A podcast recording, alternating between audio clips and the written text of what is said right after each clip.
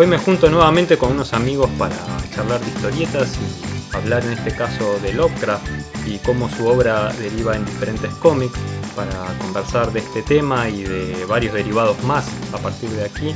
Estoy con Mario Borkin. ¿Qué tal Mario? ¿Cómo estás? Hola Gonzalo, ¿cómo andan? Buenas noches. Mario es escritor, es dibujante de historietas también, guionista y en sus ratos libres practica la cirugía de manos. En estas épocas un poco convulsionadas de virus nos viene muy bien tener un médico cerca. También está del otro lado de la línea Claudio Díaz. ¿Cómo estás Claudio? ¿Qué tal? ¿Cómo andas Gonzalo? ¿Cómo están todos? Buenas noches.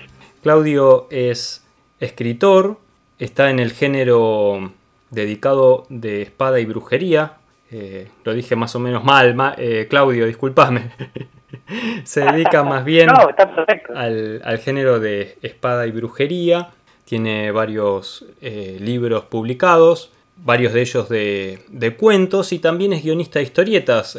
pueden encontrar una de sus historietas junto a Claudio Andaur en el sitio de G-Comics, La Reina de la Nigromancia.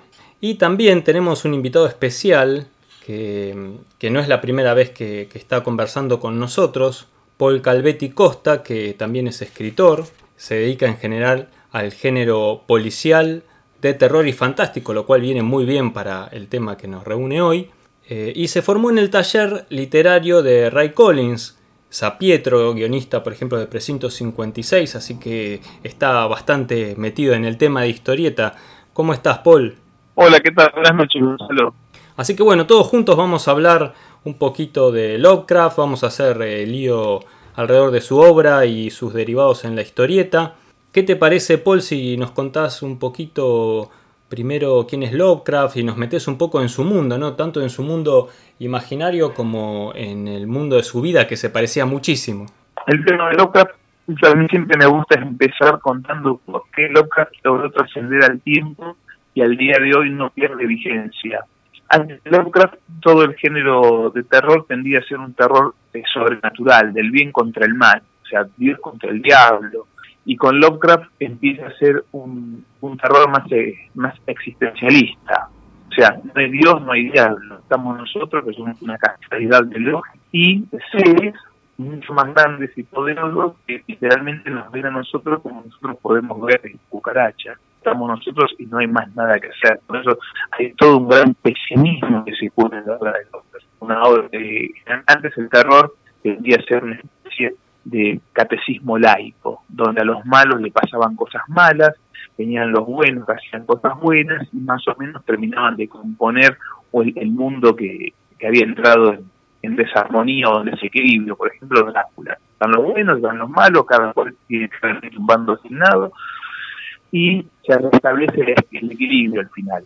En Lovecraft nunca el equilibrio se restablece porque no existe el equilibrio, o sea, no hay donde correr, no hay salvación, y uno en realidad vive en una gran ignorancia y la mayor bendición que tiene el ser humano es no tener conciencia de la situación real de las cosas. O sea, es totalmente depresivo y deprimente. Entonces uno dice, che, ¿y cómo en la época de, los años locos o en la época de la prohibición surge una persona con tan, tan mala onda. El problema de Lovecraft venía básicamente de, sus conflictos familiares. El padre de él y la madre venían de familias muy adineradas, pero totalmente arruinados. Entonces, pretendían vivir de una forma y no tenían los medios para, para sostener esa posición. Entonces estaba siempre esa constante tensión entre lo que quiero ser y lo que puedo ser, lo que quiero y lo que puedo. La mamá de Lovecraft descendía de los primeros este, colonos americanos que habían venido en el Mayflower. Entonces consideraba a todos los vecinos gente de una, una casta inferior. No dejaba que el hijo juegue con los chicos y lo cuidaba tanto que lo sacó medio hipocondríaco. Encima el padre sufrió una sífilis mal curada. La sífilis este, es una enfermedad de transmisión venérea que tiene dos, dos temas complicados. El primero es que socialmente es en es una enfermedad vergonzosa porque se asocia con la prostitución. Y además, en, cuando a medida que va avanzando, bueno, acá tenemos un, médico en el grupo que lo va a explicar mucho mejor. A medida que la enfermedad avanza, hay deterioro, deterioro neurológico, te va dejando loco. Y en todas las obras de Lovecraft uno ve que todos los personajes, en forma gradual, van empezando a perder la razón. No sé si, si Mario quiere contar algo del tema de la enfermedad. Sí, como bien dijo eh, Paul, la sífilis eh, es de las enfermedades venéreas tal vez la más conocida y que hasta que se consiguió tratamiento tenía una evolución muy mala en el sentido que con muchos años de evolución daba un daño neurológico muy severo que tal cual y encima era una marca en el sentido que claramente estaba asociada a la prostitución entonces que tenía el doble la, doble desgracia, ¿no? Pero sí, sí las mataban mucha gente en esa época. Entonces tratemos de imaginarnos una casa donde la gente que está dentro se cree superior a la gente que está afuera, se cree que son ricos, pero viven la, la frustración constante de no poder disfrutar de esa riqueza, al padre lo tienen que internar por loco, posiblemente la madre está enferma y está enloqueciendo día a día, el único tipo sensato es el abuelo, pero como, biológicamente como todos, se muere y entonces quedan las dos tías solteronas, que son como las tías de los Simpson, la mamá loca y el nene encerrado con ellas adentro de la casa. En ese contexto, que no sé si la palabra sería neurosis, debe haber algún término clínico que alguien me dice mejor que yo, en ese contexto enfermizo, sofocante, loca se dedica a la lectura lee, lee, lee, lee, lee, intenta ir al colegio pero no se puede adaptar y sigue estudiando en la casa. Era un gran autodidacta. Él era un eh, astrónomo frustrado. Por eso tenía mucho conocimiento de lo que era eh, los límites de la ciencia. Cuando él empieza a escribir, la frontera de la ciencia era el planeta Plutón. Se acababa de descubrir Plutón. Por eso en muchos de sus relatos a, y se le hace mención a, a, a, los planetas saturninos.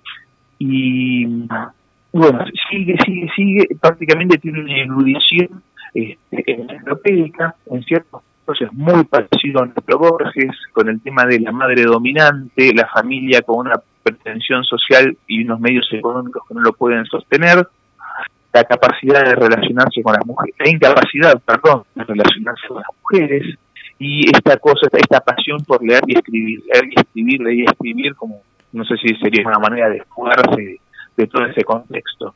En toda esta salsa tan oscura y espesa que salen en estas historias, podríamos decir que son pesimistas, este, no hay elementos sobrenaturales acá las cosas son así, no importa cuánto reces, no importa qué tan buenos sos, las cosas van a terminar siempre mal. Esa es básicamente este, eh, la esencia de los textos de él y lo que marca la diferencia entre lo que venía antes y lo que viene para acá. Además de sus conocimientos de astronomía, que tengo entendido que él incluso quiso estudiar eh, astronomía en la universidad, cosa que se le complicó debido a los conocimientos que requerían matemática, que no era un, uno de, sus puntos fuertes. Eh, noto en su, en su literatura una especie de, de mitología. O sea, hay una mitología creada por él, pero ¿tiene alguna inspiración en algunos estudios de mitología? Voy a una de mis frases favoritas. Sí, no y también. ¿Qué significa? La mitología que él crea en cierta forma se puede pensar que está inspirada en la mitología griega, con los dioses olímpicos y su lucha contra los titanes. Eso por un lado. Por otro lado, ese sería el sí. Por otro lado, el no. Él no fue muy este, claro o específico a la hora de organizar los dioses. No dejó un panteón propiamente dicho toda, la información que nosotros hoy tenemos, que es sobre, bueno, el Dios Supremo es este, después viene aquel, hay una tercera línea de divinidades que son estas, todo eso son de escritores posteriores. Hay un grupo de escritores, que es el grupo de Lovecraft, que, que fueron los continuadores de su obra y que más o menos lo fueron organizando y hoy, al, día de hoy tenemos un panteón armado. Hay algo que es importantísimo en la obra de Lovecraft. Lovecraft no desaparece fue como un resurgimiento de su obra a partir de los juegos de rol. Y ahí también se organizó mucho el tema este del universo de Lovecraft. Se, se le dio más, este, se algo más específico. pero en la obra original de él las cosas son bastante vagas, lo cual es correcto, porque generalmente asusta más lo que no tiene forma. Como no tiene forma, yo sobre eso proyecto lo que más temo y la forma se lo doy yo. Entonces el terror pasa a ser una experiencia personal. Eso que decís es muy importante porque es uno de los elementos que después toman algunos artistas para representar gráficamente la obra de Lovecraft. Sí, eh, eh, esa es la gran libertad que tiene la obra de Lovecraft al poder este, reinterpretarse para otros formatos. Este, por eso también yo creo que si agarramos todos los autores que tienen los derechos de propiedad intelectual vencidos y que fueron reinterpretados, Lovecraft es de los más elegidos y gran parte yo creo que se debe a, este asunto, a que la, posibilidad de convertir el horror en algo personal. Algo que me llama la atención, cómo es que él, que era una persona más bien que se aislaba del resto del mundo, eh, empieza a publicar. Generalmente los eh, introvertidos no son de mostrar su obra, de darse a conocer. Bueno, Lovecraft era y no era. O sea, era como una gran represa donde el agua está toda contenida, pero a través de la literatura abría la compuerta y se comunicaba con la gente. No tengo el número preciso, pero una vez alguien hizo la cuenta de la cantidad de cartas que había hecho, eh, que había escrito en su vida y más o menos había calculado cuánta plata era y él toda su vida fue una persona pobre y sin embargo gastaba muchísima plata en sellos postales. Literalmente este, se le iba la plata en eso, porque él era un tipo muy comunicativo por escrito y muy generoso con los otros escritores. Siempre trataba de hacer una sugerencia, de enriquecerle los textos a los amigos. O sea, en lo personal, en lo vivencial, en el cara a cara, sus habilidades sociales no estaban desarrolladas, pero no estaban desarrolladas por el contexto donde él había criado, en esa casa con el padre loco, la madre que estaba enloqueciendo, las tías solteronas, el abuelo muerto. Ahí bueno, se le hacía difícil, pero cuando él se podía liberar de todo eso y escribir, era una persona bastante fluida. Yo siempre digo que a Lovecraft lo que lo salvó fue ponerse a escribir. Entonces, de alguna forma, cuando que todo el que tenga un amigo raro que lo mande un taller literario. Muy buenas. Contanos de alguna de sus obras eh, o nombranos alguna de sus obras. Eh, tengo entendido que muchos de sus cuentos él los comienza a publicar a través de las revistas de Pulp. Eh, la más conocida es Weird Tales. Sí, eran revistas que uno, siempre trata de entender la obra por medio del formato eran revistas que se hacían para consumo masivo, entonces se priorizaba mucho el tema de la acción. Pero a su vez, Lovecraft era el que tenía menos acción con respecto a los otros autores. O sea, es una literatura de corte popular, pero a él le pagaban por palabra. Entonces, cuando tu único ingreso es escribir y vos sabes que cada tantas oraciones tenés un plato de sopa, él tendría a hacer oraciones largas. Por eso los fans de Lucas siempre de que mete mucho la palabra ominoso, botuminoso, lóbrego, salobre, ¿no? Cuanto más palabras, más bocados se podía llevar a la boca. Este, él, él desarrolla una ficción que te queda entre la ciencia ficción y el horror. Por ejemplo, La sombra fuera del espacio. La sombra fuera del espacio es un cuento de cuando lo lees decís, mierda, puede estar pasando, esto es terrible, y te queda frío. Pero si vienes un fan de la ciencia ficción, no, mira, esto es ciencia ficción, ¿por qué? Porque el eje pasa por la tecnología, el eje pasa por el descubrimiento, y al lado se te siente el fan de terror y dice, no, pero acá la emoción predominante es el espanto. Entonces, los cuentos de él quedan ahí. Recién dijimos entonces La sombra fuera del espacio. Después el clásico, el que yo digo que es la gran puerta de entrada a la obra de él es la llamada de Tulu.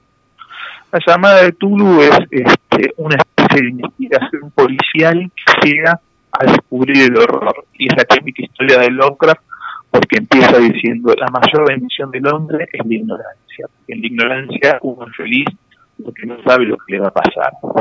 Este, es una obra que a veces es criticada porque se, se la, se la trata de interpretar fuera del contexto. Lovecraft era un hombre de su época. su época es la primera mitad del siglo pasado y la gente tenía una percepción muy distinta a la nuestra con respecto a lo social, a la diversidad, al pluralismo, el extranjero, el inmigrante. O sea, evocaba lo que se respiraba en su época eh, en el momento. O sea, la mayoría de los autores, en cierta forma, terminan siendo reflejos de nuestro tiempo. Si uno saca esas cosas, eh, que tampoco son la muerte de nadie, este, la historia sigue funcionando y sigue siendo una historia excelente. Yo siempre la recomiendo para empezar. La de Tulu. Nombraste su trabajo como escritor, que le pagaban por página. Además, eh, era un trabajo en las revistas Pulp, que eran revistas populares, eran cuentos para que lea la gran masa, y ahí nos vamos acercando a las historietas, donde a los dibujantes nos pagan por página, igual que a los guionistas de historieta, y, que además eh, tratamos de llegar a un público muy amplio. Claudio, ¿querés nombrar algunas de las adaptaciones de las obras de Lovecraft a la historieta o algunos de los derivados de su obra en la historieta? Sí, por supuesto. Eh, ante todo, quiero aclarar que esta eh, selección que hice, que es cortita, eh, está basada en mi propia subjetividad. Son las que a mí más me han impactado y eso no quiere decir que no haya que incluir otras en la lista. Así que me van a tener que disculpar porque el tiempo es tirano y, solo voy a poder mencionar algunas. Entonces elijo las que más me han gustado, las que más me han impactado y las que más rememoro cuando, cuando quiero recordar las historietas eh, adaptadas del material de la ópera. Para empezar, para arrancar el podio desde arriba, aunque no voy a ir por una cuestión de calidad, eh, tengo que mencionar Los mitos de Cthulhu, la antología de Brecha y Buscaglia, porque me parece que es una de las eh, versiones en la historieta más eh, fieles a los textos originales. Eh, Buscaglia adaptaba bastante bien los textos eh, tomaba lo mejor de cada relato, si bien no se puede tomar todo y los relatos de Locke estaban basados en el lenguaje, como bien señaló Paul, eh, pero adaptaba lo justo y necesario y Brecha completaba el resto con eh, las imágenes, con un estilo pictórico casi en las historietas, muy variado de cuento en cuento, eh, adaptaron en total 13 cuentos que son los que se encuentran en el, en el tom llamado Los mitos de Cthulhu, y, la verdad que el estilo es variado porque va de repente desde un collage como sucede con eh, el ceremonial, a un trabajo muy muy preciso y casi fotográfico en los horrores, en el horror de Danwich.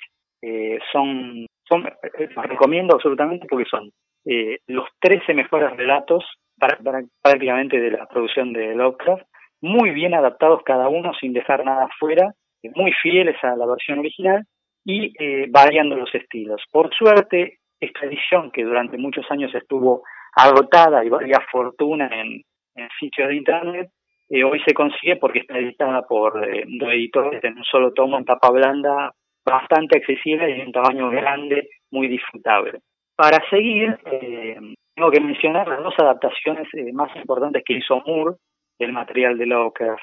No son las únicas que hizo, pero me parece que son las ideales porque forman arcos argumentales basados en el material muy respetuoso y capaces de complementar lo que Lovecraft escribió sin, sin lo original, sin, eh, sin desmentir nada de lo que Lovecraft escribió en sus relatos.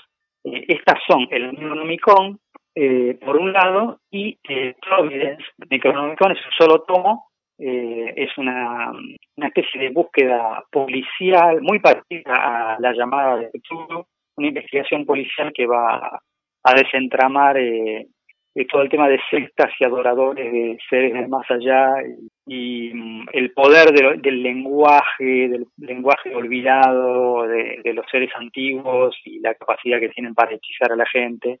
Eh, muy bueno, el mayor parte está dibujado por Jason Burroughs, que es el que dibujó la segunda adaptación que es Providence, que esta consta de tres tomos. Eh, y es mucho más eh, agradable todavía para leer al fan de Lovecraft porque eh, en esta adaptación de Providence eh, en tres tomos toca casi todos los relatos importantes de los mitos de Cthulhu y algunos que no son de los mitos como eh, Herbert West en los cuales nos presenta a Herbert West y a su compañero de aventuras eh, y resuelve muy bien el por qué están uno con el otro de una manera que no lo voy a contar porque eh, me encantaría que lo lean y lo descubran. La verdad que casi casi con, con humor y con humor negro le pone una guinda a, relato, a los relatos de Herbert West. Eh, es toda una búsqueda también, en este caso más eh, periodística, de qué hay detrás de los mitos de, de Cthulhu a través de tres tomos. Y los menciono y los recomiendo sobre todo porque en este momento se encuentran accesibles en la edición de Panini México a un precio eh, súper razonable. Estos fueron distribuidos en Argentina hace pocos meses, menos de medio año. Así que todavía se pueden conseguir, no ahora, porque estamos en, en un momento complicado, pero cuando salgamos, eh, vayan a las comisarías o pregunten a su proveedor habitual que lo van a conseguir seguro. Antes de que pasemos a la, a la, siguiente historieta en este listado que nos estás presentando, Claudio, quería preguntarle si alguno se, se, anima a explicar un poquito qué es el Necronomicon, porque siempre que escuchamos hablar de Lovecraft, escuchamos casi asociado a su nombre el de este misterioso libro que es el Necronomicon. Y ese creo que tiene que ser Paul Calvetti.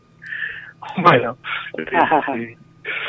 a ver, el Necronomicon no existe. Bien. Sí, esa vamos, va a ser la base. El Necronomicon es una serie de libros que cita Lovecraft en sus en sus historias, son, son libros de ocultismo. Y es un truco que es muy bueno. Cita tres, cuatro libros que sí existen y después spoiler el Necronomicon. El tema es que al, al, la obra de él empezó a replicarse en su grupo de amigos escritores, porque Lovecraft tenía eso, él, él, no, él no, se consideraba, sino que, chicos, somos todos amigos, quieren usar mi personaje, quieren usar mi universo, no hay problema, escriban esto. Cuando se empieza a hacer una masa crítica de historia, que empieza a nombre del mismo libro, como que empieza a adquirir veracidad por masa crítica. Pero el libro no existe la historia ficticia del libro, que es un grimorio, un grimorio como si fuera el libro de Doña Petrona, pero de brujería, con todas recetas para hacer cosas, invocar seres terribles que, que están más allá del universo, esto que estábamos hablando de los grandes titanes y nosotros quedamos como hormigas.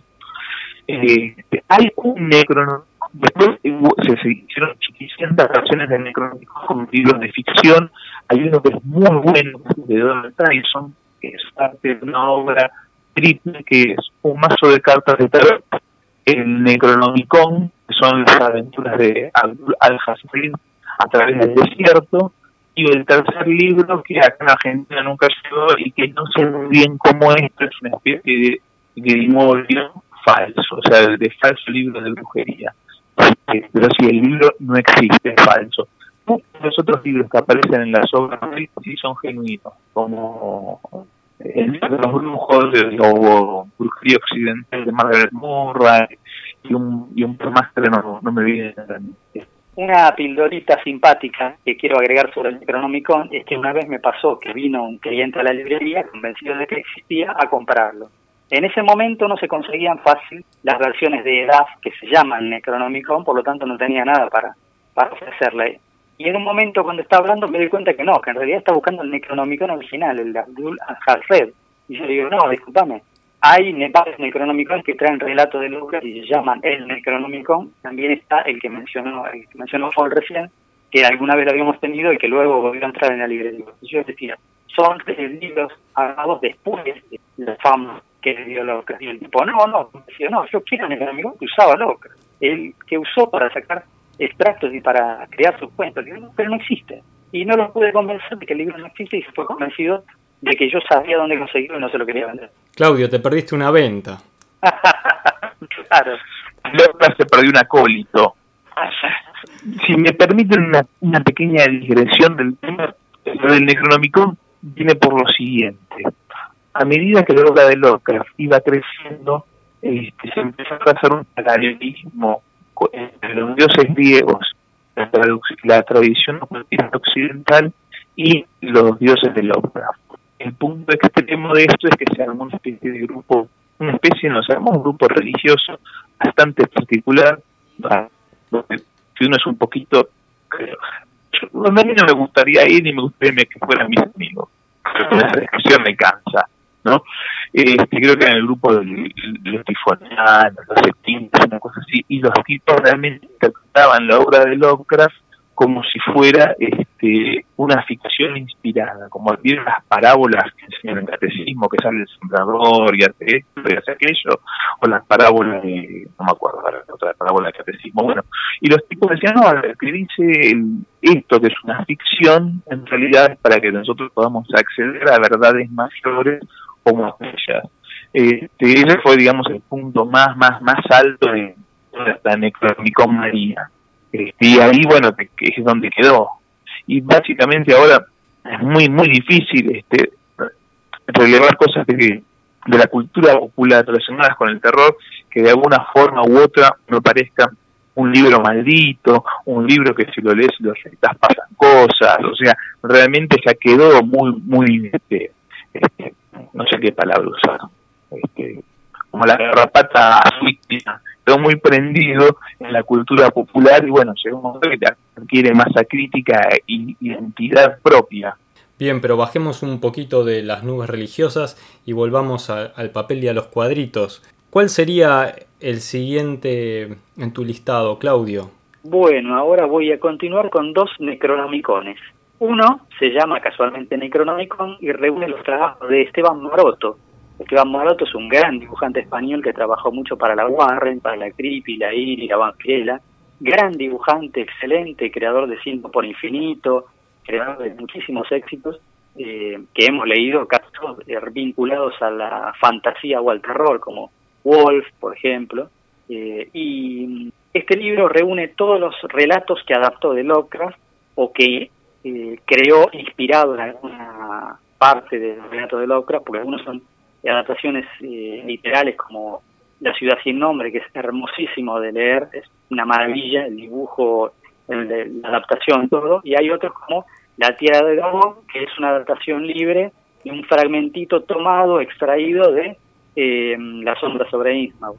Eh, la verdad es un libro que vale la pena, si bien hay que quizás a diferencia de los mitos de Cthulhu de Lovecraft, de Brecha y Buscaglia, que trata de formar un arco argumental con todos los cuentos, eh, no porque los una, sino porque selecciona lo mejor. En este caso, el libro está formado por eh, relatos sueltos que adaptó Maroto, que en sí eh, no tienen otro hilo argumental más que pertenecer o de lleno o tangencialmente a, los mitos. Y el otro Necronomicon que voy a mencionar se llama, valga la el otro Necronomicon, y fue dibujado por Rocal Remoy, otro gran dibujante español eh, que se especializó muchísimo en fantasía heroica, eh, creo que también eh, realizó muchísimas historietas de horror para la Warren. el guion es de Antonio Segura, el dibujo bueno de Brocal Remoy, muy lindo, muy bueno. en la escuela de Alberto Brecha, siguiéndolo un poquito, y además de, adaptar libremente elementos de Lovecraft y los mitos de Cthulhu para sus historias, nos eh, da el enorme placer de que uno de los protagonistas de los relatos sea el propio Alberto Brecha, dibujado de una manera excelente, eh, lo que le da una, una dimensión extra de historieta. La verdad que yo lo recomiendo, si bien no no tanto por su calidad, sino por el hecho de que Alberto Brecha aparezca como protagonista de los relatos de, de Lauca. Es, es, brillante. Quizás no era Alberto, quizás era Ezra. no, no sabes que me parece que ahora no lo tengo a mano, lo tengo eh, guardado en la biblioteca, pero me parece que, lo nombran y que, claro, no, no estoy seguro si dice Alberto con, completo, pero es él, es él, porque hablan de dibujo, hablan de varias cosas, de, de haber encontrado el Necronomicon y pasárselo y recibir una maldición por eso. Eh, bastante simpático. Eh, la verdad que recomendable, si bien eh, no va a asustar a nadie, pero tiene ese mérito, que aparezca Alberto Brecht dibujado y que Alberto Brecht lo haya sabido, porque era amigo además de Borcal Remoí, o por lo menos era conocido y los se habían visitado mutuamente. Después podemos pasar a otras dos eh, adaptaciones a la historieta que también tienen puntos en común. Las dos son argentinas, las dos salieron casi al mismo tiempo, eh, a fines del año pasado o principios de este año. Y las dos se llaman Herbert West. Una se llama Herbert West Reanimador, la publicó Historieteca con dibujos y adaptación de Edu Molina, muy buena, adapta muy bien los tres relatos pertenecientes al ciclo de Herbert West. Y la otra se llama Herbert West Carne Fresca, con guion de Luciano Saracino y dibujo de Rodrigo López. También otra maravilla, editada por Utopía en este caso. Las dos son dos adaptaciones maravillosas que no, no sé cómo salieron las dos al mismo tiempo y las dos son distintas. y como las dos la librería y pude leer las dos, me tuve que llevar las dos a casa, no podía evitarlo. Así que eh, recomiendo las dos adaptaciones de Herbert West que salieron hace poquito. Y ya nos vamos acercando al final, nos quedan tres o cuatro nada más. Muy bien, entonces llega el momento de mencionarlo a Enrique Brecha, que realizó una excelente cuasi biografía para Vértigo de, ese cómic, para el sello Vértigo, eh, con guion de Craig Giffen basado en un relato o una especie de estudio de Hans Radionov. Eh, este, esta historieta muy buena, excelente y súper recomendable, que hoy es medio difícil de encontrar, más que difícil de encontrar, por lo menos en Argentina, eh, se llama Lovecraft y pretende ser una biografía eh, fantástica de la vida del autor mezclada eh, con, con lo que con las alusiones que él, alucinaciones que él tenía y con las pesadillas que sufría eh, vinculándolas eh, como que fuera la, los intentos de estos dioses por penetrar en nuestra realidad. O sea como que eh, más allá de la biografía lo que trata es de eh, probar o jugar con que lo que Lovecraft decía era realidad y, y, él era como una especie de transmisor entre ese mundo y el nuestro. Eh, Súper recomendable, pero lamentablemente la edición de SC España está descatalogada y acá en Argentina ningún editorial lo ha publicado. Hasta el momento, no perdamos la esperanza. Después tenemos de Richard Corben, La guarida del horror, que es una recopilación de relatos de Lovecraft eh, salidos por un sello, una, un subsello dentro de Marvel, eh, con guiones de Margopoulos, Margopoulos, que es un guionista bastante asiduo de Richard Corben. Obviamente a Corben nadie tiene que recomendarlo, no hace falta recomendarlo porque todos lo conocemos de sus relatos de horror y de ciencia ficción publicados en Warren, eh, las revistas Creepy, y, y, muchas más. Eh, ciencia ficción, fantasía, eh, el ciclo de Den, por ejemplo, o sus aportes a heavy metal, no hace falta mucho más para saber quién es Richard Corben. Bueno, en este libro adapta eh, a blanco y negro, con su estilo tan particular, varios de los relatos de Lovecraft y bastante buenos. Se puede señalar como dato accesorio que además del Guardia del Horror basado en Lovecraft, existe otro tomo de la Guardia del Horror basado en relatos de Edgar Allan Poe, pero que será mencionado a su debido, momento cuando hagamos otro podcast dedicado a otro gran autor de, de horror. Ya nos quedan las dos últimas para mencionar, que son desde el más allá de Eric Prieck, publicado en castellano por la cúpula en España, pero que en realidad es una recopilación de adaptaciones muy buenas de Eric Prieck realizadas en Holanda, que es el país de origen del dibujante. Eh, este libro ha circulado mucho por acá, eh, ahora en este momento quizás no sea tan fácil, aunque debe quedar en alguna comiquería, lo recomiendo que, que vayan en su búsqueda eh, cuando se pueda volver a salir de casa. Por el momento eh, quédense con el dato y anótenlo para más adelante. Y la última, para cerrar, una de las más importantes a nivel estético, es el bestiario de Lovecraft, realizado por Enrique Alcatena, gran dibujante argentino, eh, muy querido por todos nosotros, eh, que fue publicado por Zorro Rojo, la editorial Zorro Rojo. Eh, este bestiario en realidad consiste de unas cuantas láminas, unas numerosas láminas, cada una dedicada a un ser de cristiano distinto con un pequeño texto que lo acompaña para describir o completar su, el detalle del personaje. La verdad que es un libro maravilloso, se debe poder conseguir todavía, un libro en tapa dura, eh, pero era bastante oneroso porque no hay edición eh, eh local, la edición es de Zorro Rojo que es internacional. Igual es súper recomendable y si lo ven, junten el dinero que vale la pena. Es impresionante este libro. Cada dibujo, de, además no, no hace falta recomendar aquí que todo el mundo lo conoce, Kike Alcatena. Si hay alguien que puede transformar en trazos el universo de Lovecraft, es ni más ni menos Kike Alcatena. De todo este listado que nombraste, a mí me llamó mucho la atención del el libro de, de Alan Moore, de Providence, que el dibujo es un dibujo de línea clara. Uno casi lo podría asociar con un estilo franco-belga. Y ahí quiero hacer el puente a Mario.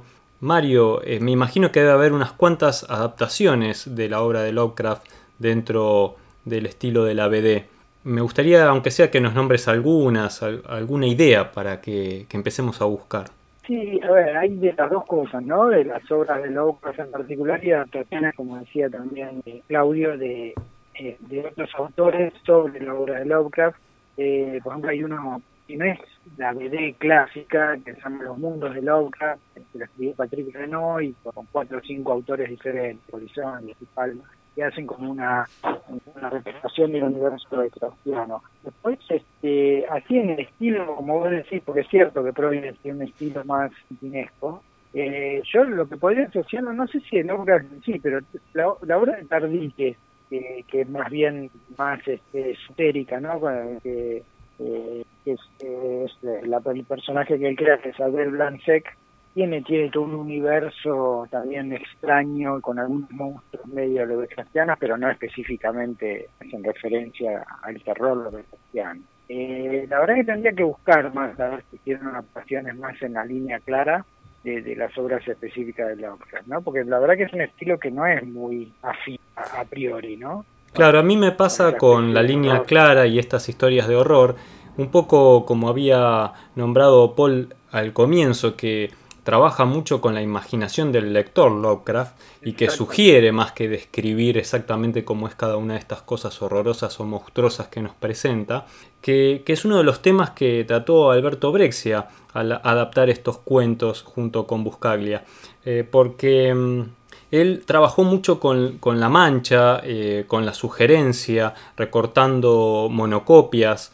eh, o trabajando con manchas de tinta un poco como ya lo venía haciendo con Morsinder, pero llevado a un nivel eh, mucho más plástico, con, aguadas, y, trabaja muchísimo todo esto de sugerir y no de describir. Él me acuerdo que nos decía en sus clases que cuando vos querés mostrar algo horroroso y transmitir eso al lector, lo peor que podías hacer era tratar de describírselo detalladamente, se lo tenías que sugerir para que entonces el lector cree su propio monstruo a partir de sus miedos. Sí, es el recurso que usan en, ¿te acordás? En, se llama en Aliens, mostrártelo directamente o mostrarlo muy poco al monstruo porque es muchísimo peor que, verlo de entrada. Eso es lo que se lo empezó Lovecraft y ese terror sin forma y encima como como decía Paul que encima no hay es, no hay forma de combatirlo eso. O sea, nosotros estamos en una desventaja tremenda, con lo cual es, es, es, una partida que está perdida de entrada. ¿no? Paul, ¿querés agregar algo más como para cerrar un poquito todo el tema que estuvimos hablando hoy? Quizás eh, remarcar algunos de estos puntos que estamos comentando hacia el final de la obra de Lovecraft, cómo él escribía o cómo él trataba de, crear su mundo y de transmitirlo. Eh, bueno, en líneas generales hay, una punta que, tiró Claudio con, con el libro de Breccia, que básicamente hay como algunos títulos que son más fáciles o más accesibles para, para el que nunca leyó la obra. Este, algunos cuentos se, disfrutan más y hay otros como que si te gusta ese género que se llama horror cósmico, van mejor. Este, el árbol de, el, el libro de Breccia es un libro introductorio, perdón, es un cómic que me parece excelente puerta de entrada a todo el mundo del Oscar. Por ejemplo, a mí me pasó que había leído un cuento, eh, La Copa en el Umbral, y ni fu ni fa, y verlo dibujado este, me, llegó de otra forma. Es, me parece un, excelente punto de entrada a, a toda la obra de Lovecraft. A mí uno de los relatos que más me gusta es el horror de Dunwich Estoy hablando del relato escrito y no de la adaptación a historieta. Es uno de los cuentos favoritos míos de Lovecraft que me impresionó mucho al leerlo. Muy bueno. A mí que más me gustó fue la búsqueda de la ciudad del sol poniente, son de las aventuras oníricas, pero es más fantástico, es menos así de horror y más de aventura fantástica. Pero bueno, cada uno tiene su, la, cosa particular. Mi favorito es eh, Las sombras sobre Innsmouth. Ah el ciclo onírico que decía recién Mario, por ejemplo, no, no goza de la simpatía que se merece literariamente. O sea, está bueno, pero el gran, gran público medio que le resulta indiferente y los dibujantes también que, le siguen de largo. Si alguien que va a escuchar eh, el audio está buscando hacer una buena adaptación con el ciclo onírico, tiene material para trabajar muy bueno. Bueno, ahí tengo un datito que yo me había olvidado de anotar, y es que en Italia se adaptó el ciclo onírico de Randolph Carter. se ah, adaptó a la historieta y se publicó en revistas infantiles. tomá, chupate esa mandarina. era, si era en el corrierino, eh, no, en el corrierino no, no era en el corriere de Picoris, no en la otra. Eh, no me acuerdo ahora el nombre del semanario infantil este, pero sí adaptaron con unos dibujos bastante, no infantiles, pero bastante transparentes, bastante luminosos, eh, todo el ciclo de Randolph Carter, es increíble.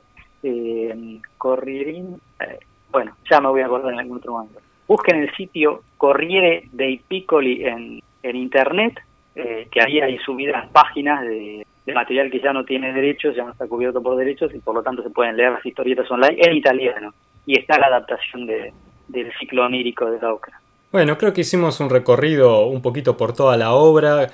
Eh, invitamos con varios títulos, tanto de historieta como de los propios cuentos y relatos de Lovecraft, a, invitar a su lectura. Creo que nos quedó algo bastante completo y lindo. Y, y ahí quedó también en suspenso para un próximo podcast hablar de Poe, su obra y su adaptación a las historietas ya que fue una de las influencias principales en Lovecraft. Creo que él si estuviese también participando de este episodio seguramente querría aportar algunos datos sobre Poe. Así que si les parece bien, eh, nos despedimos por hoy y queda la invitación para juntarnos nuevamente y seguir hablando de historietas. Muchas gracias Mario, gracias Claudio y muchas gracias Paul. Me gustaría tenerte nuevamente en un próximo episodio como invitado especial nuevamente. Muchas gracias. Sí, por favor. Muchas gracias muchachos. Gracias a vos,